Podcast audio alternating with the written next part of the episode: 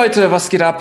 Eine neue Folge des Deep Talks und ähm, ein paar neue Lifehacks, die dich auf dein nächstes Level bringen werden. In diesem Podcast ist alles erlaubt. Wir sind hier frei von gesellschaftlichen Normen oder irgendwelchen Regeln. Hier wird nichts gecuttet.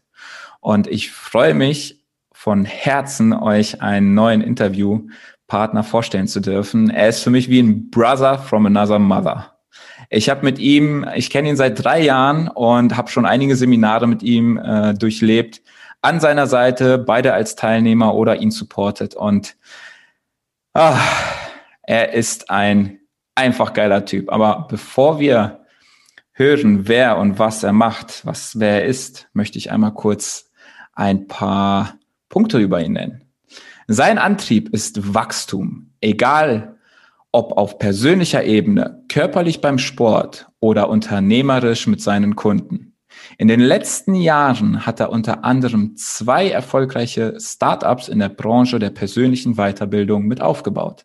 Zum einen die Experience International GmbH von dem internationalen Top-Speaker Tobias Beck sowie die Human Elevation GmbH das Unternehmen des Schweizer Unternehmer und Weltmeister im Natural Bodybuilding Patrick Reiser. Zweiteres Unternehmen hat er als Geschäftsführer geleitet. Dadurch hat er neben sehr viel Fachwissen einen enormen Erfahrungsschatz angesammelt, von Marketing über Vertrieb und Management bis hin zur strategischen Planung, Teamaufbau, Produktentwicklung und Unternehmensführung. Heute arbeitet er mit Unternehmern zusammen, vor allem Dienstleistern und Personenmarken und unterstützt sie dabei, größeres Wachstum zu erzielen. Jetzt kommt's, das ist so ein geiler Satz. Er organisiert und strukturiert die Unternehmen und Teams intern, dass sie laufen wie ein Schweizer Uhrwerk. Sebastian Keitel, mein Bro, ich freue mich so sehr, dass du hier im Podcast bist. Hey, vielen, vielen Dank für die Einladung. Vielen Dank für die mega geile Anmoderation. Ich bin gespannt, was mich hier erwartet. Ich habe nur von dir gehört, wir machen Deep Talk, es geht tief rein. Ich freue mich. Oh yes, oh yes, Bro. Sebastian, erzähl du mal, was machst du eigentlich? Wer bist du? Für die, die dich so gar nicht kennen. Was, erzähl mal, was machst du? Yes, für die mich gar nicht kennen. Du hast gerade eben ganz kurz anmoderiert vor allem auf beruflicher Ebene arbeite ich zusammen mit ähm, Unternehmen, hauptsächlich im Bereich Dienstleistungen, bedeutet ähm, IT-Branche Branche zum Beispiel, aber auch Coaches, Berater, Trainer, also Personenmarken und helfe ihnen dabei, im Hintergrund alles zu strukturieren, zu organisieren, dass sie einfach mehr Wachstum erzielen können. Sprich, was will jeder Unternehmer? Mehr Wachstum und mehr Zeit. Und darum soll es gehen. Das Ganze vorstellen, zum Unternehmen wie so ein Gebäude. Dann der Maurer baut das Gebäude auf mhm. und ich bin dann quasi wie so ein Innenarchitekt. Wenn es darum geht, innen die, die Ordnung reinzubringen, den, den roten Faden, weil ganz, ganz viele bauen ihr Unternehmen auf, dann wird ganz viel an der Fassade draußen rumgepinselt, irgendwie nochmal das Branding, nochmal das Marketing, aber innen sieht es irgendwie aus wie so ein Rohbau. Und das ist dann meine Baustelle, intern wirklich die, sei es äh, Unternehmenskultur, sei es Thema Leadership, Führungsbereiche ähm, und mit dem Ziel, wie du gesagt hast, dass es einfach läuft wie ein Schweizer Uhrwerk. Ach geil. Also wirklich auch intern bedeutet nicht so dieses nach außen hin äh, kennst es ja selber von Social Media. Ich sehe es auch regelmäßig. Nach außen hin strahlt alles, sieht alles super aus. Aber wenn es dann mal wirklich um, ich sag mal, Zahlen, Daten, Fakten geht, geschäftlich, im Business, wirklich intern, wie du es schon sagst, äh, da sieht's halt teilweise scheiße aus. Oder die haben gar keinen Plan. Die fehlende Klarheit. Und da bist du quasi gefragt. Da buchen dich Unternehmer, dass du da Klarheit in die Struktur, ins Unternehmen mit reinbringst. Ganz genau, richtig. Du, hast eben angesprochen, Thema nach außen. Mhm. Ich liebe Marketing. Ich bin ein mhm. großer Fan von Social Media durch und durch. Und ähm, ich meine, du bist ja auch viel unterwegs in der ganzen Coaching, Speaker-Branche. Und da geht es auch viel wirklich um große Visionen, starke Anliegen, auch wo ich denke so, boah, krass, da, da wird was bewegt und auch ganz viele, die einfach fachlich in ihrem Bereich extrem gut drauf sind. Seien das Speaker, aber sei es auch eine Marketingagentur, sei es ein, ein ITler, der einfach fachlich extrem gut drauf ist, dadurch bei seinen Kunden geniale Ergebnisse erzielt und er wächst nach und nach. Die ersten Mitarbeiter kommen rein, aber so, was dann? Irgendwann bin ich eben an einem Punkt so mit sieben, acht, neun, zehn, zwölf Leuten, wo ich nicht mehr mit jedem irgendwie jeden Tag alles absprechen kann. Und dann, du hast eben gesagt, auch verschiedene Startups mit aufgebaut, dadurch auch viel die Startup oder junge Unternehmen kennengelernt. Und ähm, nach außen ist halt immer so dieses, ah, bei uns alles toll und es läuft. Und, und dann sitzen manche andere auch frisch gestartete Selbstständige zu Hause und denken so, um Gottes Willen, wie machen die das nur? Bei, bei mir läuft das irgendwie gar nicht. Wie, wie mache ich denn dies, wie mache ich jenes, irgendwie Zahlen im Blick zu haben. Jetzt muss ich mich um alles kümmern. Jetzt habe ich einen neuen Mitarbeiter eingestellt oder jetzt drei neue Mitarbeiter. So, wann soll ich die wie irgendwie einarbeiten? Und für die meisten Unternehmer bedeutet wirklich halt mehr Wachstum, bedeutet, ich habe noch mehr Stress, mhm. ich habe noch weniger Zeit, ich hänge noch mehr im Büro rum, ich sehe noch weniger die Familie, ich komme noch weniger zum Sport. Und ähm, das ist meistens halt genau der Punkt, wo es heißt, nee, nee, nee, läuft gerade falsch rum, weil mehr Wachstum kann auch bedeuten, dass du auf einmal mehr Zeit hast, dass du Arbeit abgeben kannst und dich als Unternehmer, als Geschäftsführer um die Sachen kümmern, die dir wirklich erstens wichtig sind und die auch dein Job sind. Weil wenn wir ganz ehrlich sind, die meisten Unternehmer sind angetreten aus irgendeinem Grund. Mhm. Sie wollten was ändern, sie wollten was machen und das Ende vom Lied ist oft, sie finden sich an einem Punkt wieder, wo sie 24-7 alles machen müssen, die ganze Zeit, aber gar nicht das mehr machen, wofür sie angetreten sind.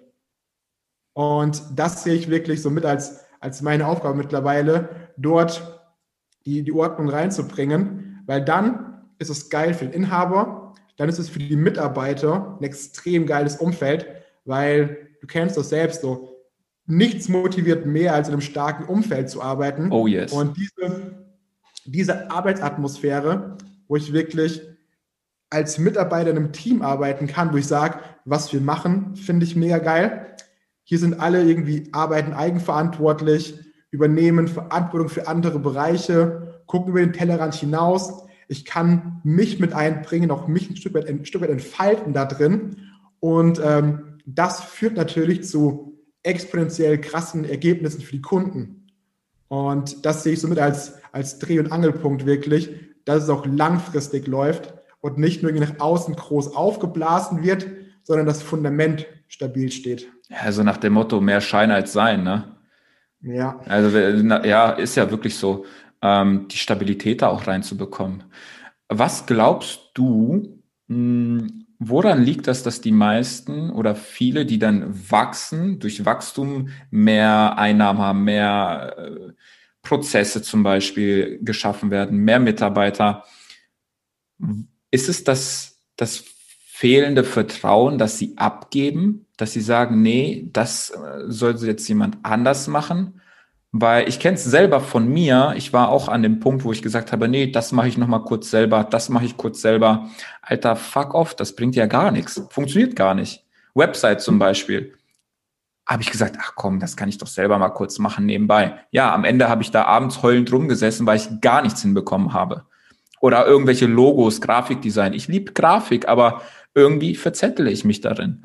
Und ist das dann so der Punkt, wo, wo klassischerweise gesagt oder geraten wird, hey, gib das doch einfach ab an einen Profi, der es halt macht. Also dieses Vertrauen, ist es das, dass, dass du das abdelegieren solltest, woran es dann scheitert? Dass sie nicht das Vertrauen es, haben? Es gibt verschiedene Punkte. Also Punkt Nummer eins ist, viele, die sich dann selbst hochgearbeitet haben, mhm. haben einen extrem hohen Anspruch an sich selbst, Selbstanspruch, mhm. Perfektionismus und die anderen machen es dann nicht gut genug. So, ah. ich muss es ja eh wieder selbst machen. Und dann mache ich es lieber von vornherein selber. Dann mache ich es lieber gleich selbst. Ah, und ja. wenn ich wenn es einem gebe, dann muss ich ja eh nochmal gucken. Dann ist ja eh nicht gut genug geworden, das Ganze. Und was dort dieser Dreh- und Angelpunkt ist, ist zu sagen, ist halt viel wieder auch Mindset.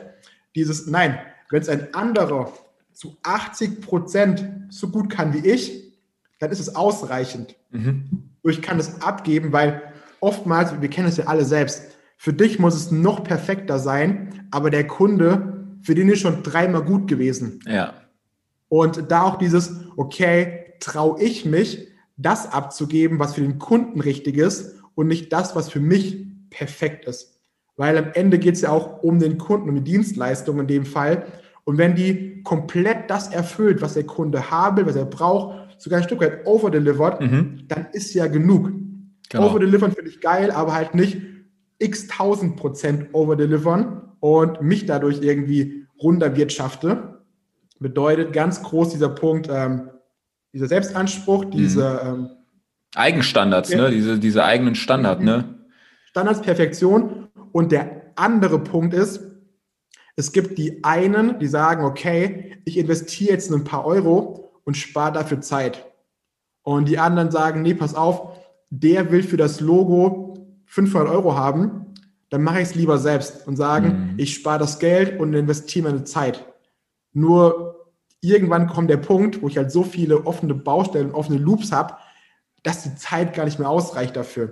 Und da zu sagen, okay, ich, so, so geht es mir auch zum Beispiel, hab, biete Dienstleistung an, dafür investieren andere Geld, um sich die Zeit zu sparen, um sich die Fehler zu sparen, den Ärger zu sparen. Und genauso mache ich es eben auch, zu sagen, gut, in Bereichen, wo ich keine Ahnung habe, kaufe ich mir die Expertise ein. Mhm. Und das ist auch viel dieses, dieses Umdenken im Kopf, dieser Switch einfach, zu sagen, okay, ich erlaube mir das auch, dass es ein anderer macht, dass ich nicht alles von vorne bis hinten selbst gemacht haben muss, in dem Fall zum Beispiel. Anfangs absolut großer mhm. Fan davon zu sagen, mach erstmal alles selbst, dass du weißt, wie es geht, dass du es anderen beibringen kannst, aber halt nicht immer. Nicht dauerhaft, Deswegen damit du ja auch einen Überblick hast, damit du am Anfang quasi, du kannst ja auch nur etwas anderem was beibringen oder zeigen, wie es funktioniert, wenn du es ja selber gecheckt hast. Wenn du gar keine Ahnung hast und nach dem Motto, ja, mach mal, und er fragt, aber wie, wie, wie machst du das? Ja, keine Ahnung, kümmer du dich drum. Ah, und dann, also da, da bin ich auch kein Freund von. Am Anfang definitiv alles selber, aber dann auch diesen Absprung zu schaffen. Diesen Absprung von, hey, äh, am Anfang, also bei mir ist es ja genauso, Geld ist unheimlich wichtig als Ressource. Aber irgendwann unternehmerisch kommt doch der Punkt, wo Geld nicht die Oberressource ist, sondern Zeit. Genau. Und ich habe auch so gedacht, so, ey, warum soll ich jetzt 500 Euro in ein Logo investieren? Das ist doch nur ein kleines Bild. Mein Gott, das kann ich doch selber machen, nach dem Motto. Ja, Arschlecken. Ich habe ja Stunden, Tage habe ich meiner, ich sag mal, wertvollsten Lebenszeit, also das ist ja die, die wertvollste Ressource, die wir besitzen. Die können nicht dazu gewinnen. Das habe ich alles verplempert, weil ich gesagt oder gedacht habe, ja, das kann ich ja alleine machen. Nee, kann ich nicht. Und jetzt bin ich an dem Punkt, wo ich natürlich das Geld in die Hand nehmen muss und jemanden bezahle. Aber die, die, sag ich mal, drei, vier Tage Lebenszeit, die habe ich ja auch noch bezahlt. Also warum nicht von Anfang an quasi das Geld in die Hand nehmen? Ja, vor allem die drei Tage Lebenszeit plus auch wieder, was ist deine Kernkompetenz? Genau. Womit verdienst du dein Geld? Und dann die Frage, wenn du jetzt am Logo rumbastelst, drei, vier, fünf, sechs Abende lang, verdienst du dann was? Oder ja. zu sagen, hey, pass auf, wenn ich in der Zeit zwei, drei Kunden von mir betreue, habe ich sie wieder zigfach reinvestiert. Und das ist eben auch der Punkt, diesen Switch zu sagen, okay, ich bin jetzt an dem Punkt und sage, ich baue jetzt hier auch ein, ein ernstzunehmendes Geschäft auf. Zu sagen, gut, kalkulieren, wir werden uns eben so Zahlen im Blick haben, wie viel Geld kommt rein, was kommt, geht raus und dann kann ich auch ins Verhältnis setzen. Und dann weiß ich gut, das zu machen, ist sogar vollkommen geisteskrank, weil das kostet mich Zeit, Geld, Energie, bin am Ende noch irgendwie komplett abgefuckt und stattdessen kann ich die Sachen machen, die echt meine Aufgabe sind und dadurch gewinne ich wieder Zeit, Geld, Energie. Absolut. Mir kommt da gerade ein richtig geiles Beispiel. Ich hatte vor einem Jahr mich mit meiner Freundin, haben wir telefoniert und dann sagt sie so, ich so, was machst denn du? Sagt so, oh, ich bin voll geschafft. Was hast du gemacht? Ja, ich habe jetzt fünf Stunden geputzt. Sage ich, okay, Hast du schon mal darüber nachgedacht, dir eine Haushaltshilfe zu holen, die so alle zwei Wochen kommt? was? Um Gottes Willen, das ist doch zu teuer, alle zwei Wochen. Naja, ähm, wenn du halt fünf bis sechs Stunden alle zwei Wochen putzt, äh, überleg mal, wie viele Patienten oder Klienten könntest du in den sechs Stunden, ich sag mal, bedienen? Da hast du das doch locker mit einem Patienten schon wieder drin. Äh, ja, stimmt. Und das war dann der entscheidende Punkt zu sagen, ha, okay, äh, abdelegieren. Und das hat ja nichts mit Faulheit zu tun. Oder nee, das, dafür bin ich mir zu schade. Nee, da kann ich oder kann sie in dem Fall jetzt zum Beispiel mehr Klienten bearbeiten. Bearbeiten klingt auch geil. Aber das, das ist genau der Punkt. Es ist eben dieses Zeit zu sparen. Ja. Andererseits auch, wir alle oder die meisten Zuhörer hier haben auch meistens irgendein Angebot, eine Dienstleistung, wo sie eben anderen Leuten helfen, weiterhelfen in irgendeinem Bereich. Und so kann ich ja noch mehr Menschen weiterhelfen damit, kann noch mehr einen größeren Impact haben einfach. Und ich meine, ich komme, kenne das selbst, ich komme aus einem kleinen Dorf vom Land, da zu sagen, ich hole mir jemanden, der für mich irgendwie putzt und aufräumt und sowas, ist so, ey, du bist doch irgendwie noch jung, du hast noch gesunde Arme. So, ja, genau, genau, mach mal selber. Aber, aber, aber zu sagen, okay, ich kann es auch ein Verhältnis setzen einfach. Und dann ist das eine komplett feine Sache. Definitiv. Ich finde es auch spannend, so dieses, äh, auch so, ich, ich glaube, ich glaube tatsächlich, dass es irgendwo kulturell bedingt so in Deutschland, wie du hast eine Putzfrau oder eine Haushaltshilfe. Oh Gottes Willen, kannst du das nicht selber machen? Ey, in Amerika ist gefühlt jedes zweite Haushalt, das ist normal. Das ist vollkommen Standard. Das ist auch ja. irgendwie spannend. Du hast eben gesagt, ähm, du kommst aus einem kleinen Dorf. Äh, erzähl mal so ein bisschen, wie war denn dein Werdegang? Wie bist du, weil du bist ja auch, wie ich, jung, ähm, wie bist du quasi zu der Person geworden, die du heute bist, ohne jetzt großartig tief in deine ganzen Traumata und alles reinzugehen, um Gottes Willen. Ich will jetzt nicht irgendwie äh, alles aufgraben, aber einfach mal so, wie bist du quasi, wie war dein Werdegang? Hast du studiert? Warst du auf der Schule? Warst du nicht auf der Schule? Hast du Scheiße gebaut? Wie, wie warst du oder wie bist du privat? Mm, ich glaube, ein guter Ansatz ist einfach so, wie gesagt, ich komme von so, so einem kleinen Dorf vom Land, 1000 irgendwas Einwohner und da einfach extrem ja, behütet aufgewachsen.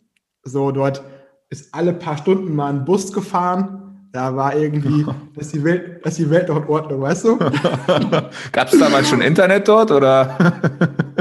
das, das, das gab es schon, aber das ist, glaube ich, auch eine relative Seltenheit gewesen. Wie der Bus. und von daher muss ich sagen, war für mich auch das, was wir jetzt machen hier, irgendwie extrem weit weg, war gar nicht greifbar. Also auch in der Schule, ich war so ein, auch so ein Durchschnittsschüler einfach. Zur Grundschule immer irgendwie, ja, schon gute Noten geschrieben, aber auch nicht der Beste, sondern so immer so, ja, war, war alles gut. Und dann kam also diese, diese Realschulzeit und ähm, ich habe das jetzt erst so letztens wirklich kapiert. In der Realschule, ich hatte nicht mal irgendwie einen, einen Blick, was ich eigentlich machen will überhaupt. Es war irgendwie klar, das funktioniert alles, ich werde schon erfolgreich, passt. So das, das war so in meinem Kopf irgendwie drin. Was hat für dich damals erfolgreich bedeutet? Erfolgreich hat bedeutet, so, dass das Leben funktioniert, Häuschen, Familie, verdienst gut Geld. Das war einfach so ein guter Standard. Kannst ein schönes Auto fahren. Ja gut, das, wird ja auch so, äh, ich sag mal, in der Gesellschaft suggeriert, ne? So mit Mitte 20, heiraten. Kind kriegen, Haus bauen. Richtig, richtig. Und ich muss sagen, so, so mein Wake-up, der kam erst in dem Moment, als ich am Ende von der Realschulzeit anfangen musste, Bewerbungen zu schreiben. Hm. Für mich war klar so, die Schule will ich auf gar keinen Fall weitermachen. So, Warum nicht? Was hat dich an Schule abgefuckt? Ich wollte einfach dieses Schule an für sich war irgendwie immer entspannt, war immer gut in der Schule, war auch für mich einfach die, die Realschule. Aber ich wollte einfach so was Richtiges machen. Geld verdienen, so in, die Welt. Ich hatte keine Lust mehr so, noch mehr so Theorie, sondern hm. immer so gewesen, ich was, was anpacken, was bewegen, was umsetzen, was ne? Richtig, richtig. Ja. Und dann kam halt so dieses, ja, Ausbildung machen. Und ich meine, was für eine Ausbildung sollst du machen? Ich hatte ja überhaupt keine Ahnung. Ich hatte auch mal so während der Schulzeit hier und da ein Praktikum gemacht, aus einer Autowerkstatt. Aber ich hatte auch nie so einen Sinn dafür, weil so Realschule war da noch viel irgendwie Skatepark, feiern gehen, Kumpels treffen, aber nicht irgendwie groß, was soll der berufliche Weg werden. Und dann war das wirklich so, was machst du jetzt eigentlich? Hm. Dann kam auch so Berufsberater in die Schule, vielleicht, kennst du die. Ja, ja, oh Gott. Und, und die haben so gesagt, ich soll irgendwas mit Gartenarbeit machen. Da habe ich mir gedacht, Alter, brennt's? Und, und der meinte dann auch so, ja, du hast doch richtig gute Noten, mach doch hier ähm, Fachabi und sowas. Ich so, nee, nee, auf keinen Fall, ich will, ich will arbeiten. und dann haben so einen Test gemacht und dann gab es so ein fettes Buch mit zig verschiedenen Berufen drin und dann gab es am Ende so eine Auswertung. Und dann weiß ich noch, eins davon war ähm, Zerspannungsmechaniker. Ah. Ich hatte bis dahin keinen Plan, was ein Zerspannungsmechaniker sein soll. Hab dann ähm, geguckt so online, denkst du, naja gut, das ist so in der Werkstatt, was mit Metall, so Maschinen bedienen und sowas. Mein Onkel macht so was ähnliches. das, das könnte funktionieren. Long story short, dann die Ausbildung angefangen. Aha. So eine typische Metallbauwerkstatt. Also wirklich die ersten paar Wochen nur mit Latzhose, Stück Stahl in so einen Schraubstock eingespannt und dann die Pfeile und nur am Pfeilen gewesen. Oh, ich kenn's. Ich kenn's, ich hab's auch. Ich habe ja auch mit Teil angefangen, aber nicht beendet. Aber diese Pfeile und dieser, oh. und, und dort habe ich dann irgendwann gemerkt, nichts gegen den Beruf und das Feld, aber ich, ich bin hier falsch. Hm. Ich bin hier sowas von falsch. Aber warum? Was war für dich dann so, so dieses, und das ist wirklich nicht böse gemeint, also um Gottes Willen, wir brauchen auch Menschen, die das machen, das ist wirklich essentiell, aber was war für dich so dieses, ich bin ja maximal falsch? Also hast du dich da gar nicht gesehen oder nicht mit identifiziert? Was war dein Beweggrund? Das, das Ding ist, in dem, was ich da gemacht habe, war ich sogar gut. Also dieses mit Metallarbeit und so weiter. Ich habe da so ein Händchen für, bin da gut drin gewesen. Mhm. Nur ich habe dann angefangen, mich umzugucken und habe so gemerkt, die Leute, die mich hier umgeben, so das bin nicht ich langfristig. Mhm. Also ich habe mich nicht gesehen, also viele dann auch, es hat mich so getriggert damals irgendwie, extrem übergewichtig so aus der ah. Form gekommen gucken nur in so eine Maschine rein den ganzen Tag. Und ich denke so, ja, das ist irgendwie, ich sehe kein richtiges Tageslicht. Es ist irgendwie nur dieses, dieses Abarbeiten davon. Mir fehlt ja auch so der, der Kontakt zu den Leuten, weil die ich rundherum hatte, habe ich so gemerkt, die, die ticken anders als ich. So, die, die haben andere Themen, die haben andere, andere Fragen im Leben. Und dann weiß ich noch, dann gab es immer in der Mittagspause, also feste Zeiten, so Frühstückspause, Mittagspause. Mhm. Und die Mittagspause, die war in so einem kleinen, ja, relativ dunklen Frühstücksraum. Und dann weiß ich noch, wie einfach alle rund um diesen Tisch rundherum saßen, packen ihre Brotdose aus, essen das Brot und dann gab es halt so, so Nonsensgespräche. Oberflächlich so, Smalltalk-Scheiß. Ja, oder, oder, es wurde irgendwie so, so gar nichts groß gesagt. Und mhm. es war immer so ein, das Brot im Mund wurde immer mehr irgendwie. Und du denkst ja. so, irgend, ah, irgendwas fühlt sich hier falsch an. Und dann konnte ich innerhalb von dem Betrieb den Ausbildungsberuf wechseln. Mhm. Also ich bin dann, da war ich, wie alt war ich, ich glaube bis 16 oder so, bin nach Hause und sag so, das ist komplett falsch, was ich mache. Mhm. Und also meine Eltern so, wie so, das ist doch in Ordnung, ist doch gut, mach das doch. Und Aber sie wussten auch nicht, was intern abgeht. Das war nee, nur diese, dieser Blick nach außen. Ja, wieso? So eine Mann, mach doch die Ausbildung, äh, hast du was in der Tasche. Aber die wussten nicht, wie du dich da neun Stunden am Tag fühlst. Und, und dann weiß ich noch, wie meine Mutter meinte, dann frag doch den Ausbilder, ob du dort den Job wechseln kannst, ne? Weil ich wusste, Aha. ich dann gesehen, es gibt da andere Jobs, die fand ich interessanter. Und ich so, den Vogel gezeigt, ich so, auf gar keinen Fall zu diesem Ausbilder hingehen und fragen, ob ich meinen Job wechseln darf. und dann Dann aber. ich stelle es mir gerade vor, ey. Du musst dir vorstellen, das erste Mal so wirklich im Berufsleben drin und dachte, ja, gefällt mir hier nicht, ne? Ja, aber auch gleichzeitig, ja, also das klingt lustig und banal, aber gleichzeitig, wie wertvoll von Anfang an zu wissen, so, hey, irgendwie liegt mir das gar nicht, ich habe gar keinen Bock darauf. Das ist ja auch Klarheit. Das ist ja auch Bewusstsein, was du willst und definitiv, was du nicht willst. Weil stell dir vor, du hättest äh, das, keine Ahnung, du hast dementsprechend hast du ja gewechselt, aber stell dir vor, du hättest es nicht gemacht nach dem Motto, ja, ich zieh's durch und irgendwann mit 50 wachst du auf und denkst dir so, ach scheiße, hätte ich doch damals dann doch einfach mal gefragt. Und das, und das habe ich so gemeint, dieses, während der Schulzeit war das nie bewusst sowas und nie mhm. Gedanken zu gemacht. Und es kam halt echt so, ich glaube, ich bin so einer, ich muss erst mal drin sein in der Situation und wenn es dann ungemütlich wird, dann fange ich an. Mhm. Und das war dort genau der Fall. Und dann habe ich die, die Ausbildung gewechselt, habe, ähm, hat sich dann genannt, technischer Produktdesigner. Bedeutet, habe dann den ganzen Tag am, am Rechner gesessen und ähm, vielleicht kennst du diese, diese Produktionsstraßen, wo Autos drin gebaut werden. Ja. Mit Roboterarmen und sowas. Genau. Und an dem Roboter ist ja vorne so ein Werkzeug immer dran. Ah, genau. Da gibt es so Werkzeuge, die schweißen diese Autokarosse zusammen. Ja. Und diese Werkzeuge, die haben wir konstruiert, also am Rechner mit so CAD-Programmen mhm. und die so geplant, konstruiert und so weiter. Und das halt für den, ja, für die äh, Automobilindustrie, sprich so komplett VW-Konzern, Daimler, BMW, was eben alles noch dazugehört.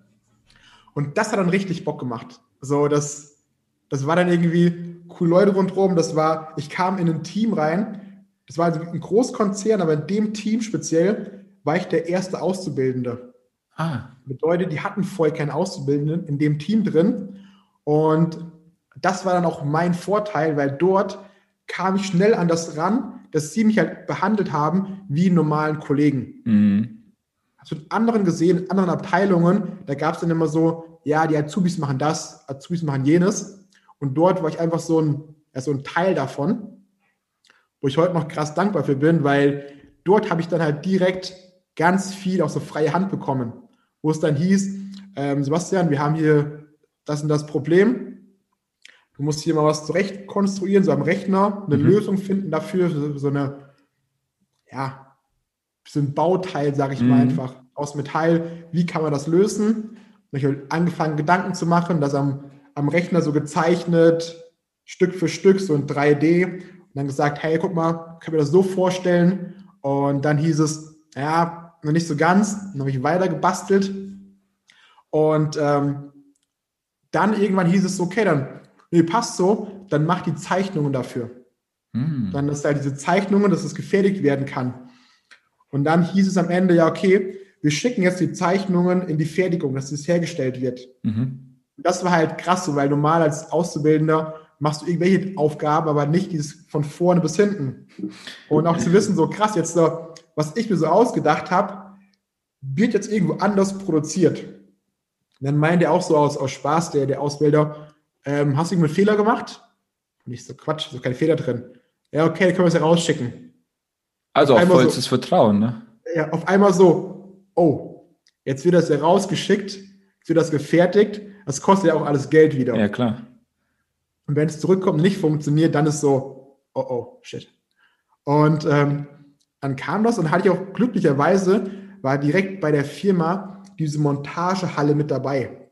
Mhm. Sprich, denn irgendwann kam ein paar Tage später so ein Karton an und dann meinte jemand, hey Sebastian, deine Teile. Und dann habe ich angefangen, das so sogar selbst zusammenzubauen, um zu merken, so, ach krass, wie funktioniert das eigentlich? Was und du quasi halt vorher krass. am Rechner erst zusammengebaut und gekritzelt genau. hast.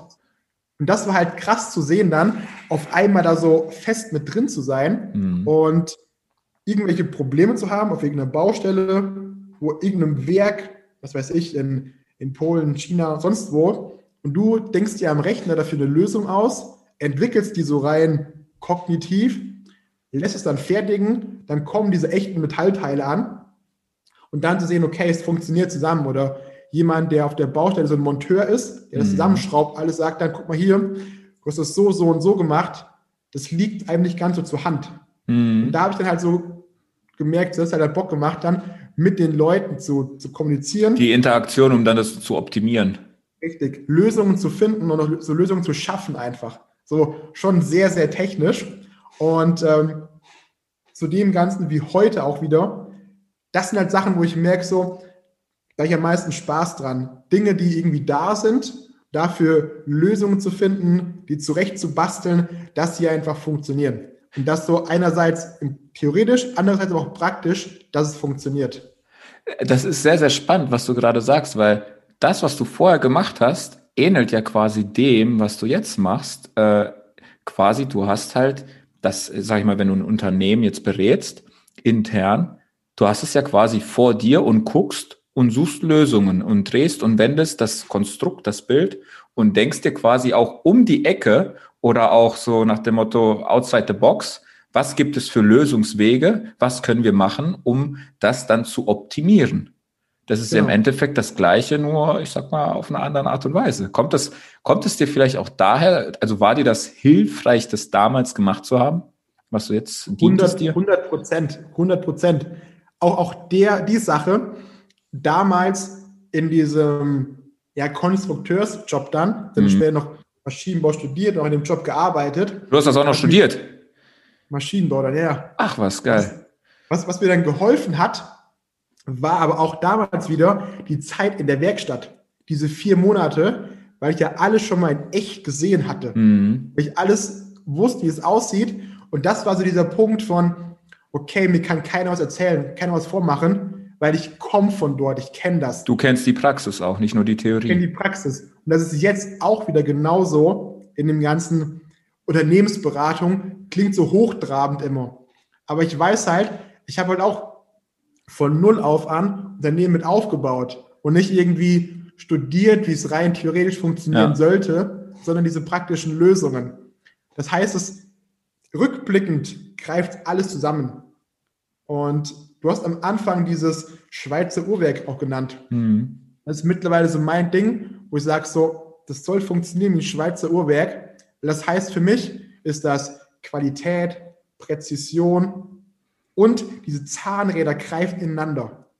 So, jedes Ding greift ineinander, jedes Bauteil, und dann funktioniert es am Ende. Und das ist genauso im Unternehmen, dass jedes Zahnrädchen seinen Platz hat, komplett sauber ineinander greift mit dem anderen Zahnrad, mit der anderen Abteilung, dem Geschäftspartner, dem Kollegen, wie auch immer. Und ähm, da kommt mir auch wieder diese Konstruktion, mhm. technische Zeichnung wieder so hin, weil ich sage, okay, lass das doch konstruieren und dann so einen Bauplan erstellen und den Bauplan implementieren wir dann ins Unternehmen. Ah. Heißt, rückblickend greift alles zusammen und das finde ich halt am meisten abgefahren. Also, es ist geil, weil ähm, würdest du, würdest du jemanden raten, der jetzt zum Beispiel am struggeln ist in der Position als, keine Ahnung, Student, als Azubi, äh, der aber maximal keinen Bock hat, würdest du sagen, nee, weißt du was, schmeiß hin, lass die Scheiße sein? Oder gehst du eher ähm, ins Vertrauen und sagst, hey, du weißt nie, wozu es dir später dienlich ist? Das ist eine richtig interessante Frage, weil ich bin mir in dem Bereich selbst nicht 100% einig. Hm. Einer, einerseits sehe ich Situationen, wo es einfach komplett Nonsens ist, die Sache mhm. weiterzumachen. Auf der anderen Seite gibt es auch Sachen und Situationen, wo es einfach Sinn machen kann, die Sache durchzuziehen. Mhm. Würde jetzt abhängig machen davon, wo stehst du gerade. Angenommen, du bist extrem jung, keine Ahnung, auch so 15, 16, 17, 18 und machst zum ersten Mal irgendwie so eine Ausbildung oder sowas, dann zu sagen, ich ziehe das Ding jetzt durch. Mhm ich meine, ich habe damals gewechselt, weil es innerhalb von der Firma funktioniert hat. Mhm. Ansonsten hätte ich es womöglich durchgezogen, weil das ist so, das Sachen einfach abbrechen, aufhören, ganz, ganz schwieriges Thema. Mhm. Und ähm, bin auch heute und letzten Jahre gemerkt, wenn ich mit Leuten zusammenarbeite, die mal, ich höre mich an wie so alter Opa jetzt da, die mal eine Ausbildung gemacht haben, die ja was irgendwie so gearbeitet haben. Mhm. Es ist ein anderes Zusammenarbeiten mit denen.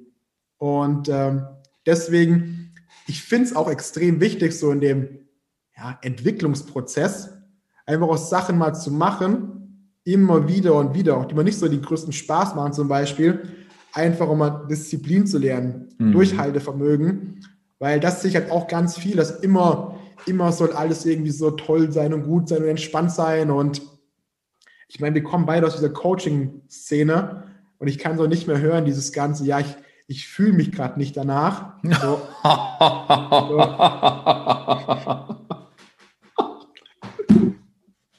oh, ich kenne das. Nee, was löst das in dir aus? Was löst, wenn das eine Emotion wäre, was löst es in dir aus? Ich kann das mit einem Gedanken ähm, sagen. So, I, don't give a fuck. So, ja. es, es juckt mich gerade nicht. Ja. Dieses, nee, du, du sollst natürlich nicht dein Leben lang Sachen machen, die komplett äh, konträr zu dem sind, was, mhm. was deiner Natur entspricht. Aber auf der anderen Seite gibt es überall, also meiner Meinung nach, Sachen, die mal nicht 100% laufen, wo es mal irgendwie tricky wird, so dann, Alter, come over it und mach einfach. Weil das habe ich auch gelernt in diesem letzten, ähm, vor allem auch an der Geschäftsführung von dem einen Startup, wo dann auch extrem viel schief lief. Mhm. Von heute auf morgen sagt der Online-Marketer so, nee, ich bin jetzt nicht mehr da. Ich äh, will, jetzt mein, will jetzt mein Ding machen. Ja, super. Ihr, aber ich helfe euch dabei, den anderen zu finden, den Übergang zu schaffen. Ich bin für euch die nächsten Wochen erreichbar. Ist so, okay, gut, kriegen wir hin. Zwei Tage später unerreichbar. Keine Chance, keine Möglichkeit mehr gehabt. Ich so gedacht, Vollkommen gut, verpisst, also komplett weg vom Fenster oder was? Ja, weg. Alter, nicht dein Ernst. Und was hast du dann gemacht? Ja, selbst gemacht. So, das ist halt einfach so, okay, der Marketer ist gerade weg. Gut, hier steht ein Event an, das ausverkauft hm. werden muss. Boah. Wir müssen Tickets verkaufen, wir haben alles Mögliche zu tun. Wir sind so gerade im Aufräumen, an allen Ecken, Enden raucht es einfach. Und zu sagen, gut, dann mach es halt selbst so. Irgendwelche Social Media Aktionen planen, kriegen wir hin. Webinare aufsetzen, kriegen wir hin. Landing-Pages basteln, kriegen wir hin. Und einfach halt so dieses, dann lass es machen so. Hattest Und du Bock drauf in dem Moment? Gar keinen Bock. Das, das sind ohne Scheiß rückblickend sind das die für mich mitprägendste Zeit gewesen, weil ich mhm. gewusst habe, okay, ich habe plötzlich hier Verantwortung für ein mhm. Unternehmen, ich habe Verantwortung für ein Team und in meinem Kopf war immer, wenn das nicht funktioniert, kommt kein Geld rein, verdient mein Team kein Geld. Mhm. So, ich bin da komplett dieses rational durch. Wenn keine Kunden, dann kein Verdienst so. Und dann zu sagen, gut, dann gibt es halt mal eine schlaflose Nacht an Rechner und das aufgesetzt, dann irgendwie welche E-Mail-Kampagnen aufgesetzt, irgendwelche Webinare gestartet und so weiter. Und dann andere Leute gefragt, ja, kann man so machen, aber macht nicht unbedingt meisten Sinn. Man kann das so, so und so gestalten. Mhm. Um das umzusetzen, brauche ich acht Mann dafür. Alles 80, 20 ja. und da einfach durch halt. Und das ist halt auch wieder das, dieses, du hast es mal selbst gemacht, du weißt einfach, kriegst du hin. Und wenn dann halt sowas kommt wie, ja, ich fühle mich gerade nicht danach, dann denke ich so, komm, komm runter. komm runter von deiner Wolke. Ja, aber guck mal, Marketing ist ja in dem Fall für die äh, Eventbranche. Also wie willst du denn ein, ein Event füllen mit Tickets, mit Menschen? Ähm, oder wie können die Menschen überhaupt an die Tickets rankommen, sie kaufen, wenn gar kein Marketing besteht? Und natürlich kannst du in dem Moment sagen so, ja, also der Online-Marketer, der ist nicht zu erreichen. Hm, was machen wir jetzt? Da ist halt auch wieder Mindset extrem wichtig bist du dann in dem Fall problemorientiert oder lösungsorientiert und sagst, okay, fuck, äh, gut, dann kann ich mich darauf nicht verlassen, dann muss ich es jetzt irgendwie selber machen, weil das Event, das Datum steht fest. Die Menschen sollen da hinkommen. Wie war es dann für dich quasi, fand das Event dann statt? Ja, sicher. Ja, Logo. Und wie war es dann? Hat Logo. sich dann alles gelohnt? Logo fand das Event statt. Logo war das ähm, war, der, war der Saal voll. Logo hat das funktioniert, die ganzen Abläufe und so weiter. Logo haben die, mit, die Teilnehmer gewusst, wann sie wohin zu kommen sollen. Und es war ein extrem geiles Event. So, das jetzt kann auch wieder. Ich weiß nicht mehr. Lang her. Aber bis heute kommen halt Leute, Leute, Leute an und sagen, boah, voll geil damals gewesen.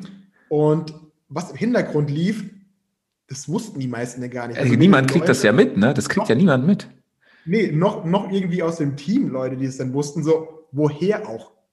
Ja. Und das ist halt auch so ein, so, ein, so ein Ding, wo ich halt merke, deswegen auch dieses Ganze liegt am Herzen, mhm. dass einfach so, so Unternehmen intern funktioniert. Und ähm, dass auch Sachen schief laufen können, die auch passieren werden, aber halt dafür Backup-Systeme da sind. Dass wenn sich so ein, so ein Marketer verpisst oder sowas, mhm. oder irgendeiner aus dem Team, das erlebe ich halt ganz viel, dass ähm, wir haben ein junges Unternehmen, fünf Jahre am Markt, sechs, sieben, acht Leute im Team oder so. Und ähm, dass viel an Einzelpersonen hängt.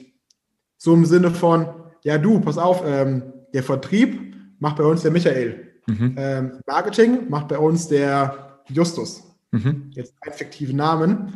Aber sind die weg, funktioniert es nicht mehr, weil das System an Einzelpersonen hängt. Also Abhängigkeit.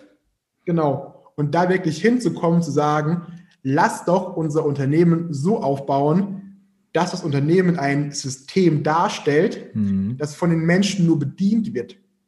Heißt, dass ich als Unternehmer nicht dann abhängig bin oder mich auch noch geißeln lassen muss von gewissen Leuten, dass es wirklich funktioniert. Heißt, ich habe das so strukturiert, so durchsystematisiert, gewisse Prozesse, gewisse Bereiche, dass ich weiß, ich kann jemanden holen, kann es ihm beibringen und er kann das System bedienen.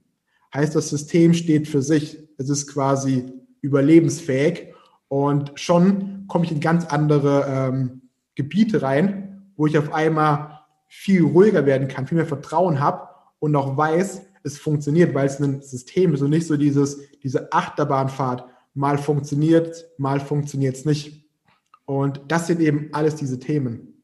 Es ist quasi wie so ein System, wie so eine Werkstraße in so einer Halle, die halt geleitet wird, quasi wie du meintest mit diesen Robotern. Ähm, da muss sich aber nur jemand mal an dem Rechner setzen und einmal an- und ausdrücken quasi, dass das jeder quasi machen kann. Dass das System intern aber trotzdem weiter funktioniert.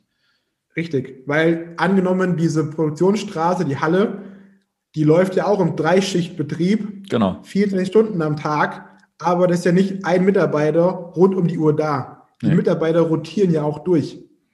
Und es ist mir vollkommen egal, ob jetzt da der, der Michael die Frühschicht macht oder der, der Max die Frühschicht macht weil das System funktioniert. Spannend, auch wieder was aus der vorherigen Zeit quasi mitgenommen. Ne? Du kannst da alles kombinieren. Deswegen zu der eigentlichen Frage zurück. Ich bin schon ein großer Fan davon zu sagen, so, okay, dann reißt, äh, beißt die Arschbacken zusammen, zieh eine Sache durch. wenn du dann in der fünften Sache bist, die nicht passt, dann zu sagen, so, okay, dann, wenn ich weiß, die andere passt besser, dann die zu machen. Mhm. Dann nicht diesen, diesen falschen Stolz da walten zu lassen. Ah, okay. Hattest du schon mal ein Fuck My Life-Moment? Ein Fuck My Life-Moment. Fuck My Life-Moment könnte sowas sein wie, äh, keine Ahnung, in dem Moment dachtest du so, okay, jetzt ist alles Game Over, wie soll ich das überhaupt noch schaffen? Wie komme ich da raus? Es fühlt sich an wie der buchstäbliche Boden unter den Füßen weggerissen. Gab es sowas ähnliches? Im Endeffekt ist es ja deine Beschreibung, ne? Also muss ja nicht irgendwie ja. was Hartes sein. Aber was ist passiert und wie bist du da rausgekommen? also diese Fuck My Life-Momente, dieses Fuck, wie soll das funktionieren, die gab es tatsächlich öfter mhm. in der ganzen Laufbahn von ähm, auch Selbstständigkeit. Mhm. Damals aus diesem festen Job im Maschinenbau raus, aus ähm, Großkonzernstrukturen rein in die Selbstständigkeit. Heißt, dort gab es öfter dieses Fuck, wie soll das funktionieren? Okay, wo kommen jetzt die Kunden her und so weiter.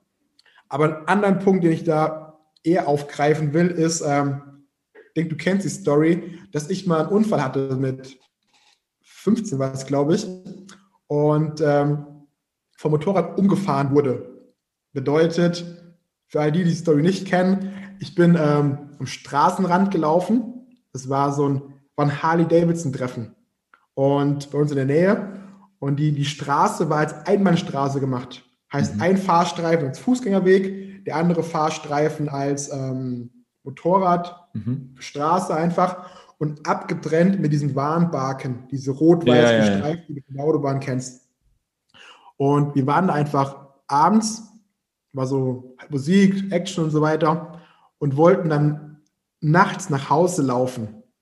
Und ähm, laufen auf dieser Straße, diesem Fußgängerweg.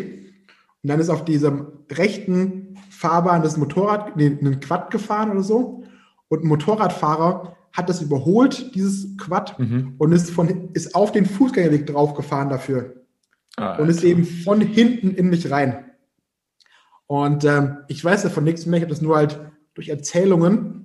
Und komplett weg, also komplett Blackout. Ich weiß davon nichts mehr. Das ganz. Alter. Ich weiß nur, wie wir auf die Straße draufgelaufen sind. Und das nächste, was ich weiß, ist dann, glaube ich, eins, zwei Tage später im Krankenhaus. Alter. So, der Rest, der fehlt einfach. Und das war so die Zeit, da war ich, ich glaube, ich war 15 dort. Das war dieses, ähm, okay, junger Typ, weißt du, viel so, dieser auf dem Skatepark rumgehangen, BMX gefahren, Mountainbiken gewesen. Was soll mir schon passieren? So, es, es kann nichts passieren. Also, was soll schon irgendwie mir was anhaben? Und ähm, als ich im Krankenhaus wach geworden bin, ich weiß noch, ich war nur benommen einfach. Mhm. Einfach so benommen. Und es kommt so eine Krankenschwester an und sagt zu mir, ähm, du hattest ein Motorrad, du hattest einen Unfall, deine Eltern sind draußen, die kommen gleich. Das, das war es einfach so. Dann habe ich wieder eingepennt. Und was ich halt noch nicht wusste dem Zeitpunkt, ist, ähm, dass mein Ellenbogen, der rechte, komplett zertrümmert war. Boah. Da war halt nur noch, nur noch Brocken drin. So Schädel-Hirntrauma, am Bein irgendwie Prellungen, innere Prellungen, also Leber, Nieren, Rippen angebrochen, Wirbelsäule angebrochen und so weiter. Also einmal zerlegt einfach. In die Einzelteile. In die Einzelteile. Und, und das muss ich sagen, war so dieser, wie so ein Reset-Knopf einmal. Von, Was hat das ähm, mit dir gemacht? Dieser Reset-Knopf. In, in, dem Moment habe ich es gar nicht gecheckt. Mhm. Es war so dieses, ich meine, ein bisschen naiv auch einfach. Ja, okay, der Arm, okay, es ist ein Bruch, ne? Mhm. Vier Wochen geht er wieder. So habe ich gedacht.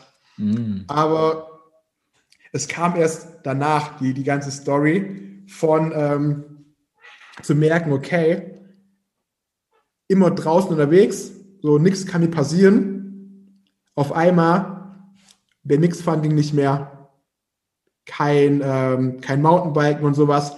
Und der ganze, ganze Freundeskreis war ja in dieser Szene so. Und auf einmal war das alles nicht mehr möglich. Und ich war wie so ein, weiß nicht. Außenseiter? lost in dem Fall, weil es hat nichts funktioniert mehr. Und dachte so, es geht schon wieder, es geht schon wieder. Und der war halt komplett mit so Schrauben und Nägeln und alles drin, der ganze Arm. Und dann auch ständig beim ähm, Physiotherapie gewesen, beim Arzt gewesen. Und der Arzt so, nee, auf gar keinen Fall. Also konnte so, so ein bisschen bewegen auch. Das ging so nach und nach ein bisschen mehr dann. Hat auch Monate gedauert. Und ich war einfach so, nee, ich fahre wieder Mountainbike und sowas. Und es war immer dieses, ich mache das einfach. Aber es hat halt, ging halt nicht, weil der Arm nicht belastbar war. Und dann ähm, kam der Winter und ich so, okay, Snowboarden muss auf jeden Fall sein. muss auf jeden Fall gehen. Und dann war ich so alle zwei, drei Wochen bei dem Arzt, weil der halt immer kontrolliert hat wieder, ob alles noch passt. Und dann sage ich so, wie sieht es eigentlich aus mit Skifahren? Und Sorry, ich stelle mir das gerade so vor. Du mit so einem Arm, Alter, like Darth Vader, voll die Schrauben und alles halb bionisch, ey, und dann so, ey, immer kann ich eigentlich Ski fahren. Du musst dir, musst dir vorstellen, ich mit 15, so Mindset von, nichts kann mir passieren, okay, der Arm ist ein Bruch, nach vier bis sechs Wochen müsste es wieder gehen, jetzt waren schon drei Monate rum. Der müsste eigentlich funktionieren. So. Und dann irgendwann hat er gesagt, so, ein paar, das war so Dezember, glaube ich, ähm, können Sie gut Skifahren? Ich so, ja klar kann ich gut Skifahren. Und, Und dann, sagt, dann habe ich so mit Skifahren und Snowboarden geredet. Und dann meinte er so, vielleicht können Sie mal eins, zwei Abfahrten probieren, aber ich würde es ich einfach sein lassen. Weil es war so ein Ding, wenn ich einmal draufgefallen wäre auf den Arm, wäre der auseinandergeflogen, der Ellenbogen. Der noch nicht, noch nicht fest war. Einmal drauf und er wäre hin gewesen. Und ich weiß, wie ich, pass auf, wie ich nach Hause komme und ich sage so, aber Skifahren würde gehen. Und er so, Sie können es probieren, ich, ich will es nicht machen, ne? Aha. Nach Hause komme, Kollegen anrufe und sage, ich war beim Arzt, ich kann wieder snowboarden. Oh. Und dann ging es halt los, ne? Direkt Funpark rein, Rails, Kicker, Sprünge, alles. Und da habe ich mir so antrainiert, den Arm zur Seite zu ziehen, wenn ich hingeflogen bin. Ich bin am Ende mit dem Gesicht aufs Eis und so. Alter!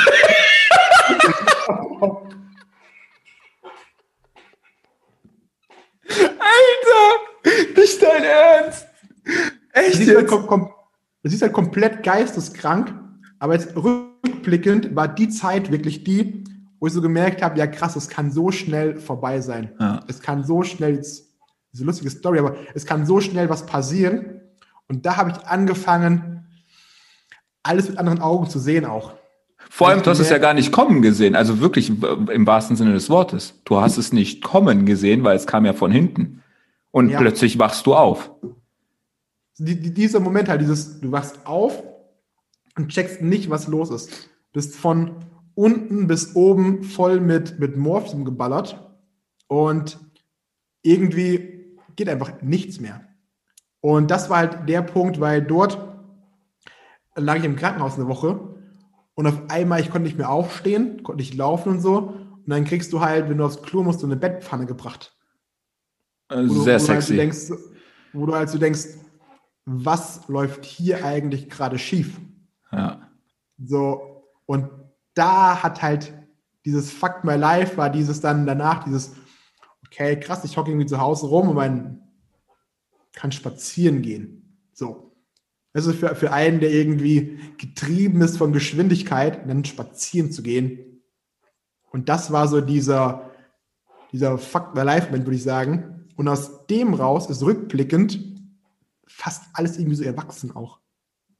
Dieses, was auch jetzt so da ist, dieses, dieses Umdenken, dieses, was, was mache ich hier eigentlich, wo, wo bin ich hier unterwegs. Und ich muss sagen, ich vergesse es immer wieder. Ich vergesse, dass es war. Mhm. Und dann, wenn es so Situationen sind, wo ich merke, so, okay, irgendwie ist gerade scheiße, Sachen funktionieren nicht, dann zu merken, ja, nee, krass, so, ich habe alle meine Knochen hier gerade zusammen, es ist alles ganz und es kann so schnell sein, dass zack, so ein, so ein Arm weg ist ich meine, Wirbelsäule angebrochen, da hat nicht viel gefehlt und da wäre ich auch durch gewesen. Und das ist dann schon dieses, dieses Umdenken von, okay, das kann ganz schnell vorbei sein hier, kann ganz schnell in eine andere Richtung eingehen. Also quasi hat es dir geholfen, rückblickend bewusster mit dir und deinem Leben umzugehen. Ja, alles.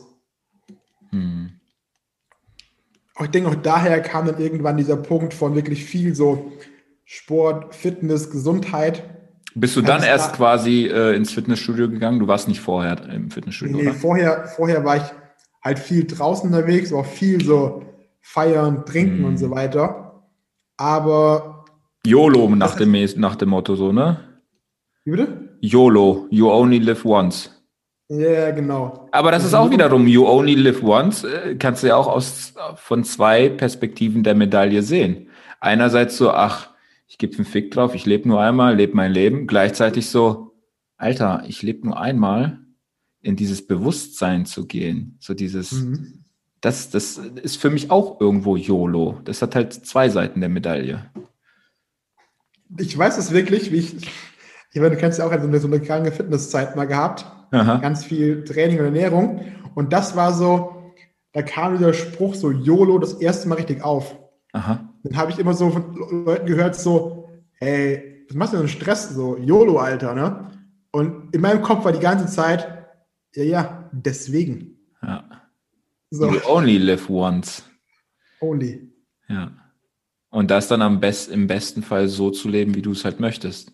Dass du es dir so kreierst, so anpasst, so optimierst, wie du es willst. Und nicht fremdbestimmt. Ja, das, das Thema fremdbestimmt finde ich halt ein riesengroßer Punkt so. Ich meine, so viele Einflüsse von außen, ich meine, ich, ich kenne es selbst irgendwie, dieses dann ähm, sich anzupassen, anderen gefallen zu wollen zum Beispiel und auf einmal dann merkst du, okay, was, was mache ich hier eigentlich? Und das finde ich so die, auch diese ganzen persönlichen Entwicklungsprozess, dieses, okay, wer bin ich eigentlich und was ist da mein, mein richtiger Weg, unabhängig von dem, was irgendwie außen da diktiert oder vorgegeben wird. Machst du irgendwie Studium, Ausbildung oder was machst du überhaupt so? Mhm. Was wolltest du eben sagen?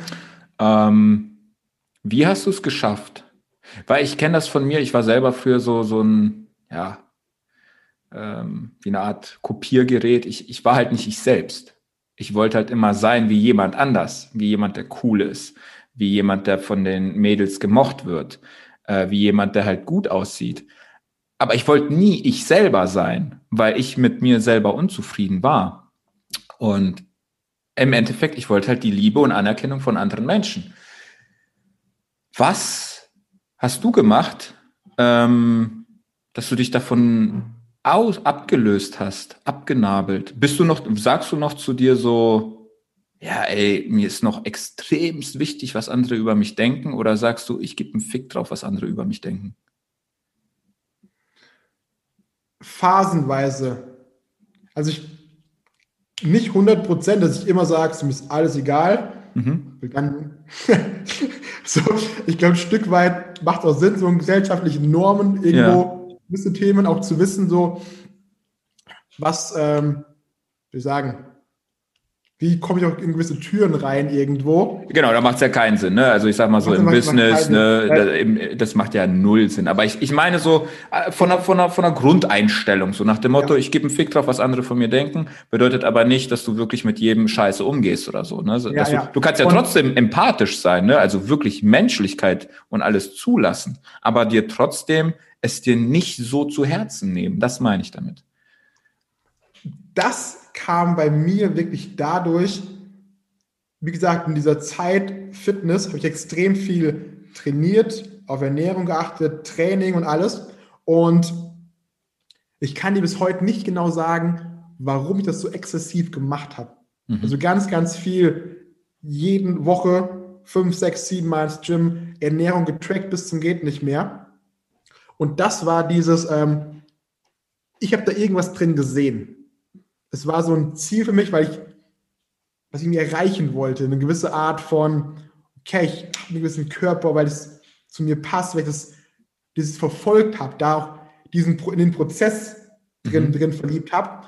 Und dann war dieses, was rundrum andere sagen, was sie denken, halt vollkommen egal.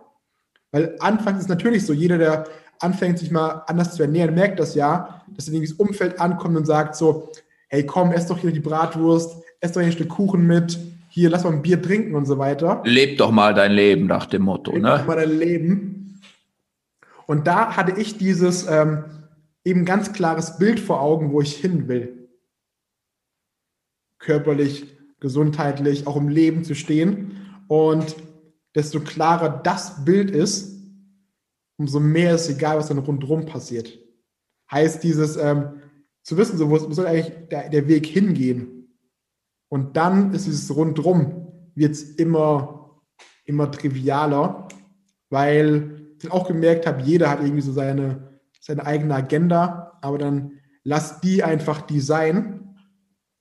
Und ein anderer Punkt, ein zweiter Punkt ist, dass ich eine Zeit lang ganz viel auch so, mir so Vorbilder, Leitbilder und sowas gesucht habe.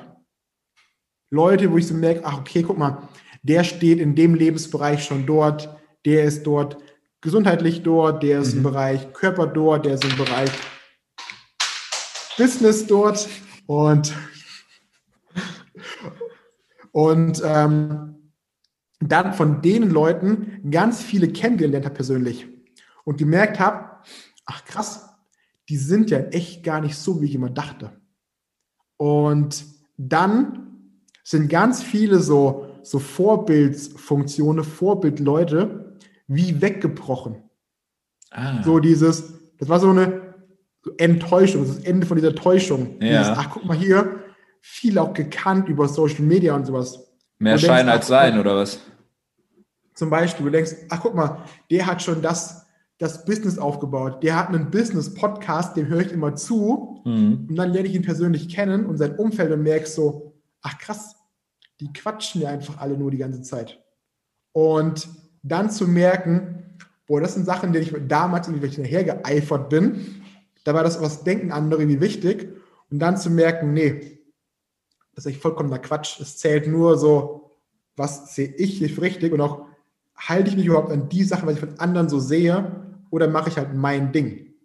Na, es ist halt quasi Ablenkung, ne? Kann ja auch als Ablenkung dienen. Und damit eben wirklich fein zu sein. Und schon ist es viel entspannter als dieses, was ist rundrum alles. Hm, verstehe. Hast du dennoch auch wenn du sagst, dass äh, viele Vorbilder, Idole weggebrochen sind, hast du jetzt für dich mit diesem Bewusstsein dennoch für dich so ein Idol, wo du sagst, ne, den sehe ich trotzdem als Vorbild? Ähm, so ein Vorbild, nee, mhm. ich nicht.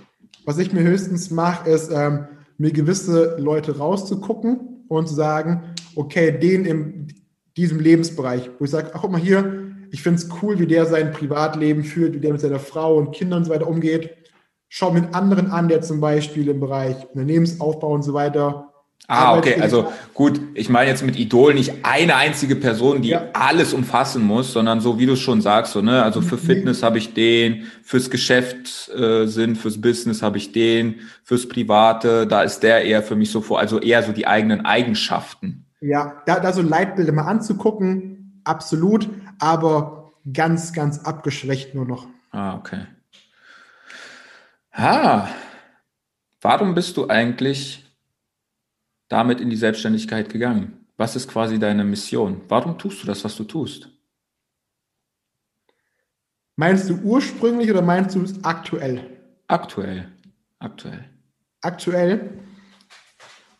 Ich habe mich, die Frage habe ich mir letztens auch selbst gestellt. Und was dabei rauskam, ist, dass ich, wie gesagt, damals angefangen habe mit einem Job, um einen Job zu machen und auch gar nicht so dieses, diese ganzen Arbeitsumfelder nicht so waren, wie ich irgendwie haben wollte. Und gemerkt habe, was mich antreibt, ist wirklich Wachstum, ist Fortschritt, Dinge, Dinge voranzutreiben.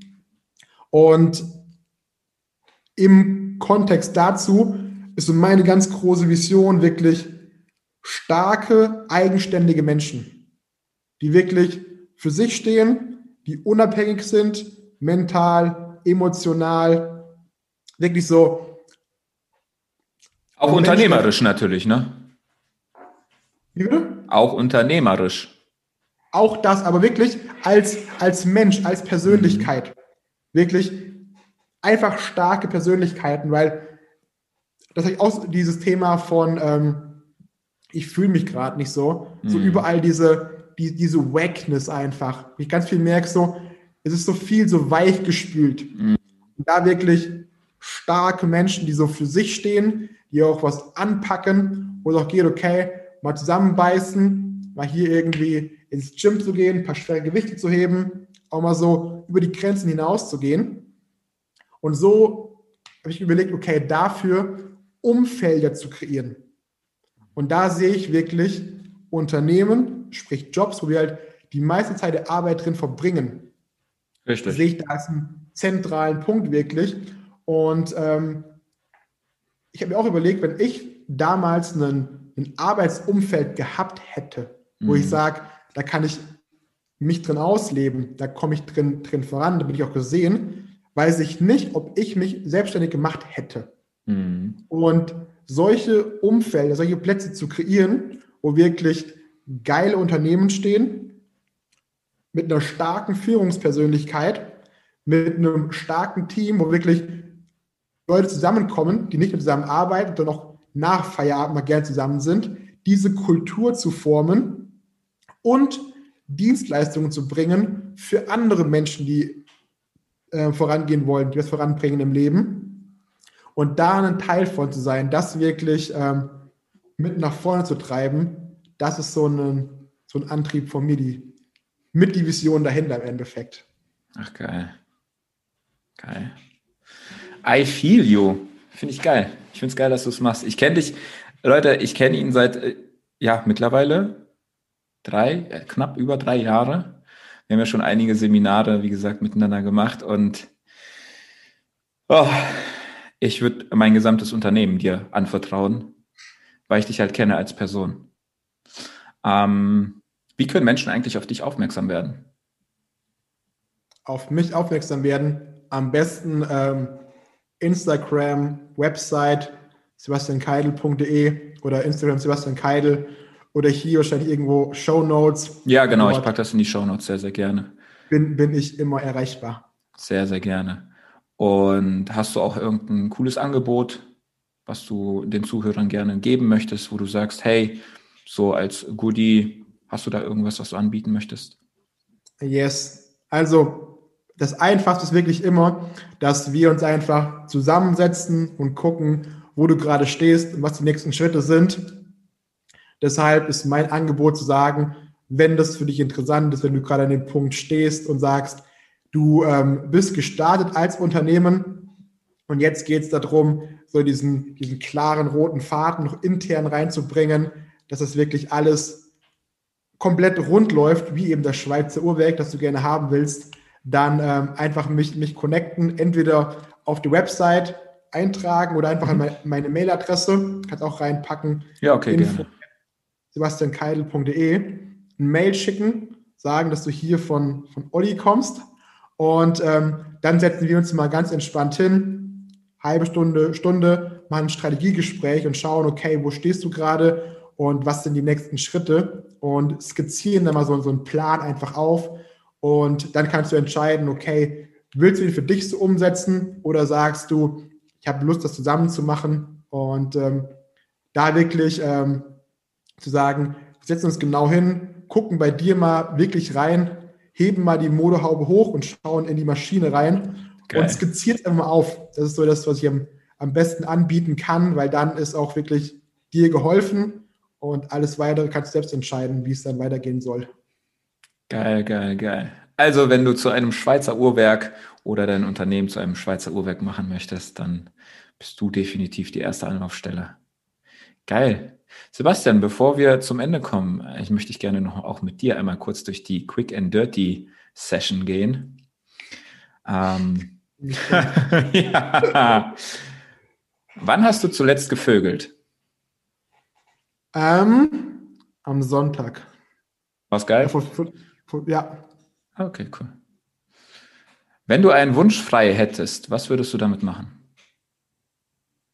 Ein Wunsch frei, wo dass dieser ganze Corona-Mist jetzt da einfach sein Ende findet und wir in einer vernünftigen Welt geradeaus weitergehen können und uns nicht aufhalten mit so viel Nonsens, sondern mm. uns um die Sachen kümmern können, die gerade wirklich wichtig sind und so auf der Welt zusammen weiter vorankommen und uns nicht mit irgendwelchen komischen Viren und Theorien und Lockdowns aufhalten müssen. I feel you, Alter. I feel you. Welches Buch hätten wir schon längst lesen müssen? Ähm, ich drehe mich hier gerade mal um, weil hier so ein paar Stück rumstehen. Ein sehr geiles Buch, lese ich, sehe ich hier gerade direkt. The Road Less Stupid von Keith Cunningham. Das ah. ist wirklich so ein sehr nices Buch rund im ganzen Unternehmens-CEO-Bereich. Und ähm, du hast vorhin so nach Leitbilder gefragt. Das ist so ein, wo ich so sehe, wirklich so ein älterer Mann, ein bisschen fortgeschritten, schon zig Unternehmen hochgezogen und du merkst einfach, wie er so sagt, hey, mach einfach keine Dummheit, Alter, so. So. Mhm. Denk nach, mach vernünftige Schritte und mach einfach keine Dummheiten. Ist er nicht auch bei Tony Robbins irgendwie involviert, Keith Cunningham? Oder Boah, verwechsel ich den? Genau gar nicht sagen. Ich, ich, entweder verwechsel ich den oder äh, er ist auch irgendwo im Bereich Finance oder so als Trainer. Kann sein. Kann, kann gut sein. I don't know. Du bist in zehn Jahren. In zehn Jahren. 36. in, in, in, in zehn Jahren auf jeden Fall an, an dem Punkt ist das, wovon wir gerade gesprochen haben, viel mehr davon Realität ist wirklich, ähm, dass, dass mein Unternehmen größer dasteht, komplett starkes Team, sich auch schon so die Zeit mit langsam in die, in die Family-Zeit überzugehen und dort wirklich in zehn Jahren wirklich einige tausend Menschenleben äh, bereichert zu haben, sei es im Unternehmensbereich oder auch als Mitarbeiter in den, den Unternehmen. Das sehe ich in zehn Jahren. Geil. Und zu guter Letzt, stell dir vor, du bist jetzt ganz am Ende deines Lebens und bist an deinem Sterbebett. Und du hast noch die Möglichkeit, deine Message der ganzen Welt zu verkünden. Als, ich nenne es mal Plakatbotschaft sämtliche Plakate, wenn es da noch überhaupt Plakate gibt, sämtliche TV-Leinwände in New York, überall, alles digital, whatever. Ein Satz, das wird den ganzen Tag ausgestrahlt. Was wäre deine Message? Boah, jetzt haust du eine Frage raus. Lass wieder ganz kurz drüber nachdenken. was mir gerade direkt kommt. Sehr gut. Du, du kennst es. Be comfortable being uncomfortable. Oh. Also fühl, fühl dich wohl, dich unwohl zu fühlen. Wir hatten es hier gerade eben während dem Gespräch immer wieder diese, diese ungemütlichen Situationen, da Dinge durchzustehen, in neue Richtungen, neue Türen aufzumachen und da wirklich komfortabel damit zu sein, dich ungemütlich zu fühlen. Geil. Auch mal die Arschbacken zusammengreifen, kneifen, ne? Ja, da, da wirklich einfach rein zu springen und sagen so, yes, let's go. Geil. Sebastian, hast du noch irgendeine Botschaft, irgendwas, was du den Zuhörern jetzt gerne mitgeben möchtest? Wir, wir haben alles gesagt. Äh, letz, letzte Botschaft ist einfach, kümmere dich um dich selbst, go for it und, und mach Gutes damit. Yes. Sebastian, ich danke dir viel, vielmals. Du hast mir das Wertvollste überhaupt gegeben, was du mir geben kannst, nämlich deine Zeit, deine kostbare Zeit und dein Wissen und deine Erfahrung. Und ich danke dir von Herzen dafür. Und ähm, ich hoffe, dass wir uns demnächst bald wiedersehen können, nicht nur digital, sondern endlich mal wieder live vor Ort. Und ich freue mich schon an dem Tag, wenn es soweit ist. In diesem Sinne, danke dir vielmals. Ich packe all deine Infos, wie man dich erreichen kann, dein Angebot, alles in die Show Notes und checkt ihn mal ab. Er ist ein richtig, richtig geiler Typ und macht euch ein Bild von ihm selber bei Instagram und von seiner Webseite. In diesem Sinne, danke, dass du dabei warst. Yes, ich danke dir. Sehr, sehr geile Runde oder geiles Gespräch, coole Fragen.